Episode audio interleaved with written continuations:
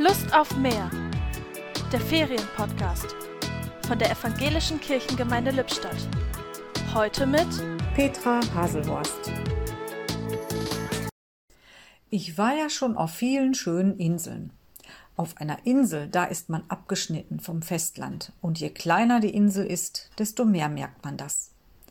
Auf einer Insel gibt es eine ganz besondere Art der Gemeinschaft. Inselbewohner haben nämlich ihre eigene Lebensart. Aber Gott, ist das nicht bei mir auch so? Lebe ich nicht auch in meiner eigenen kleinen Welt abgeschottet und auf Abstand, ein bisschen isoliert? Dabei tut's ja gut zu spüren, dass es noch mehr gibt. Menschen nämlich, mit denen ich mich vernetzen kann und darf. Manchmal ist es im Leben schwierig.